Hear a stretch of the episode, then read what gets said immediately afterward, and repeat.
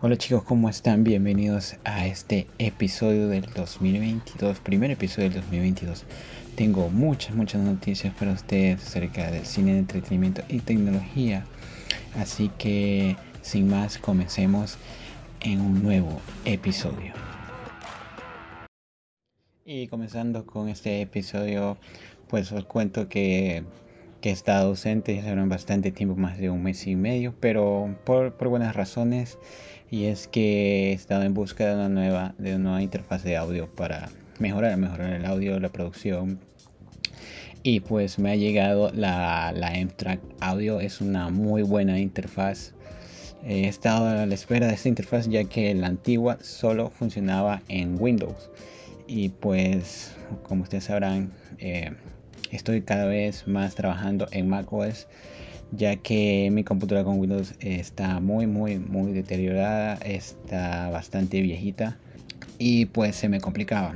Tenía que traspasar los audios, eh, cambiar los ficheros, un enrollo. Entonces estaba a la espera de, mi nueva interfaz de audio y ya la tengo aquí. Eh, pronto tendremos subido el review. Esperemos que esta semana ya lo podamos subir y pueden ver cada uno de los detalles. Es una buena interfaz para los que a lo mejor quieran iniciar un podcast o cualquier proyecto no tan profesional pueden adquirirla. Es la M Audio Track Duo.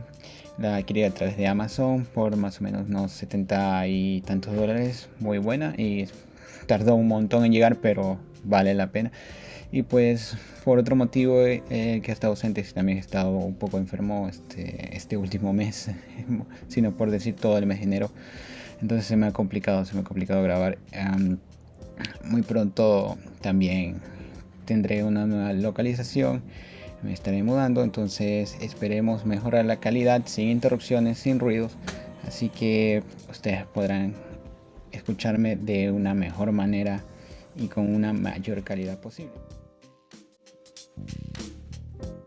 Y la primera noticia gira en torno a Xiaomi, el gigante asiático líder en calidad-precio, pues está ya desplegando su última actualización para dispositivos móviles, como es MIUI 13. Recordemos que la anterior actualización MIUI 12.5 contaba con muy pocas mejoras y no se solucionaron algunos de los errores que pretendía corregir seguíamos teniendo bugs, seguíamos teniendo eh, pequeños fallos en algunas de las apps.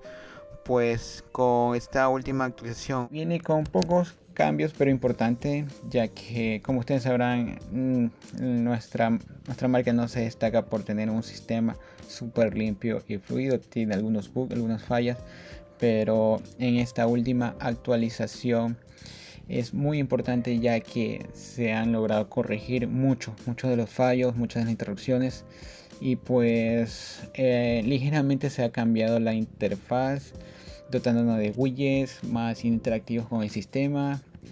Eh, como sabrán, esas pequeñas ventanitas que, que cambian conforme a, lo que estamos revisando. Eh, pareciéndose mucho más, aún más a, iOS 14, iOS 15.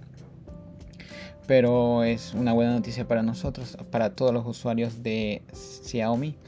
Es súper importante. Tenemos un, bastante despliegue de actualizaciones para, para una vida útil de nuestro dispositivo para largo.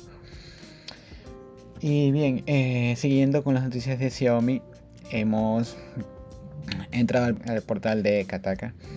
Otro dato que hemos eh, investigado con torno a la marca es que en el 2021 la marca vendió cerca de 190 millones de smartphones de sus distintas submarcas como el caso de Black Shark y Poco. Eh, cerca del 70% de los ingresos de esta empresa es por por los dispositivos móviles, otro 10% por servicios y otro 28% por otros tipos de, dispositivos.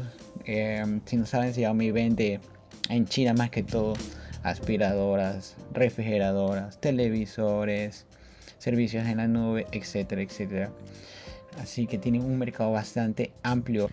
Cambiando ahora a otras noticias un tanto más, más zonas como es el tema del COVID.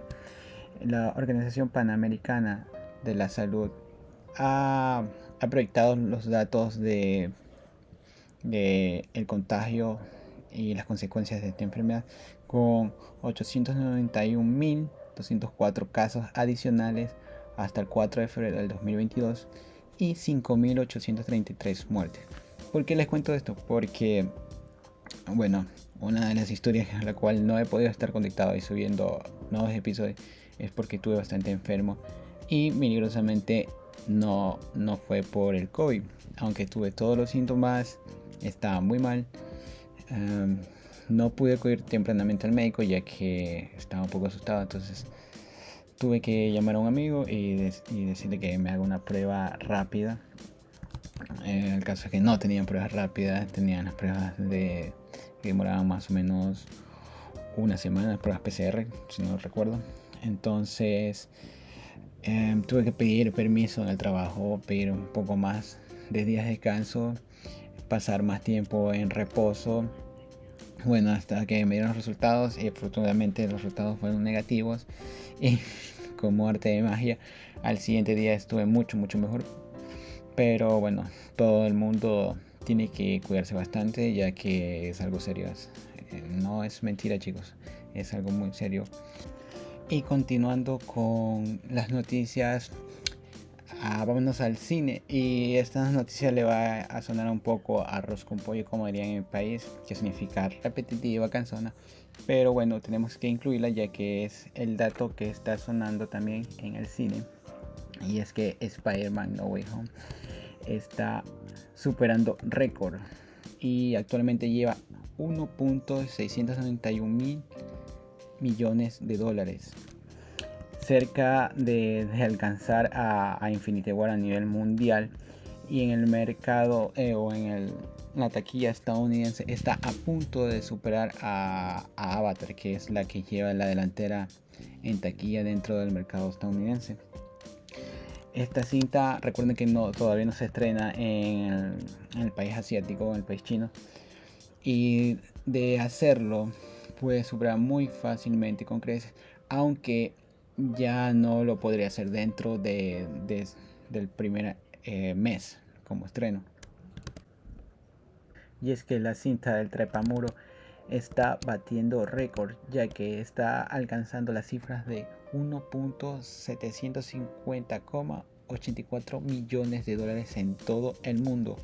Recuerden que la cinta es una de las más taquilleras de Sony y está superando incluso a Infinity War y ahora está batiendo muchos récords. Eh, va por, por Avatar, aunque es muy poco probable ya que le queda poco tiempo. Pero recuerden que aún no se ha estrenado en el país chino, entonces veremos cómo le va. Y recordemos que su, su protagonista, el actor Tom Holland, ha firmado contrato por, por sus películas más. Eso estamos a la espera de, de una nueva producción del Trepamoros aunque se ha rumoreado eh, la producción de cintas, como es el caso de Andrew Garfield con la cinta de Amazing Spider-Man 3. incluso se ha creado, como ustedes ya saben, un tweet para, hacer campaña eh, eh, a favor de, la creación de esta nueva de cinta.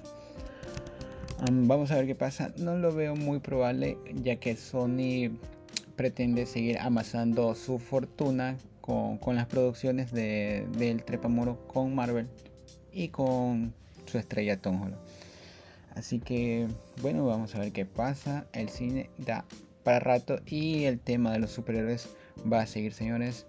Esto no es algo que muera tan pronto, así que va, vamos a tener un buen rato para más películas de superhéroes. Y continuemos con noticias un tanto interesantes como es el caso de los NFTs. ¿Qué son los NFTs? Pues son eh, activos no fungibles que se almacenan en una cadena de en una cadena encriptada o blockchain. Pues para resumírselo rápidamente, imaginemos que estamos vendiendo una obra de arte. Como sabemos, este activo físico eh, no tiene copia, no, no se lo puede, no se puede vender por copias, es único y su venta o su subasta se la realiza eh, con la obtención de este activo. Tú lo vendes y ya no eres dueño de la propiedad, sino de la persona que lo compró. Y así esta persona lo puede seguir vendiendo a, diferentes valores que se distribuyen en el mercado. Pues eh, curiosamente se está dando lo mismo, pero de manera digital, con activos eh, no físicos. ¿Qué me suena esto? Sé que se están mareando un poco, pero imaginemos que tenemos una, una imagen o el primer juego que, ha salido de, qué sé yo, de Nintendo o Sega, pues usando una aplicación de, de NFTs podemos transformar esta obra digital en un formato JPG y almacenarlo en una cadena de, de bloques pues y esto lo podemos vender y curiosamente es único, no se puede duplicar ya que está encriptado y almacenado. Como ustedes saben, el blockchain es una, un bloque de datos que no, no está centralizado ya, y no se, puede, no se puede duplicar. Por lo tanto, podemos vender este activo. Y aquí les voy a demostrar que es un tema bastante interesante, pues hemos eh, visto ventas de NFTs bastante altas y solo escuchen este dato. En junio del 2021 un PUC alienígena se vendió en la plataforma Sotheby's 11,75 millones de dólares. 11,75 millones de dólares por un archivo digital que lo cuesta el mundo pero créanlo. Y no es el único caso. En agosto, Visa adquirió un CryptoPunk de 150 mil dólares. ¿Cómo, ¿Y cómo es esto? ¿Cómo funcionan los NFTs? Pues, qué sé yo, tienes una, una fotografía digital o un picture digital de, de un PowerPoint que hayas hecho, de un una imagen, qué sé yo, el diseño de algún tipo de animación, tú lo puedes convertir eh, a NFTs. Hay una gran variedad de aplicaciones en la cual o servicios en la cual te permite convertir tu, tu archivo, tu obra en digital y almacenarla en un blockchain para posteriormente poder venderla o subastarla. Una vez que tú hayas vendido tu obra digital, ya no te pertenece, no podrás duplicarla, no podrás revenderla ni cambiarla. Está vendida absolutamente al control total del comprador. Pues así funciona esto. Y lo puedes hacer con cualquier cosa, con cualquier cosa que obvio sea en formato digital. Pues chicos, a ponerse pila, a investigar ese tema que es bastante interesante y pues qué sé yo, podrán vender algo que tengan por ahí y obtener algún tipo de ganancia. Y seguimos con una pequeña noticia para los nostálgicos de los teléfonos y es el caso de BlackBerry que ha anunciado el fin de su servicio. Ya no van a tener servicio los dispositivos BlackBerry no van a poder hacer llamadas ni recibir mensajes, van a estar totalmente inútiles, puesto que la compañía canadiense anunció el pasado mes de enero el cierre total de sus servicios y también la venta de acciones de la compañía. Como sabemos, esta compañía no supo adaptar eh, los nuevos cambios a nuevas tecnologías y los dispositivos BlackBerry que han salido pues ni siquiera han llamado la atención, nadie sabe de ellos. No he visto a nadie, al menos en esta región, tener un BlackBerry operativo. Simplemente los tienen guardados por ahí, tirados. Entonces no, no pintó un futuro bien la compañía canadiense y pues lamentablemente ha, ha terminado su servicio y la venta de sus acciones. Bueno, eso es todo conmigo chicos. Espero que tengan una excelente semana y nos vemos en un futuro.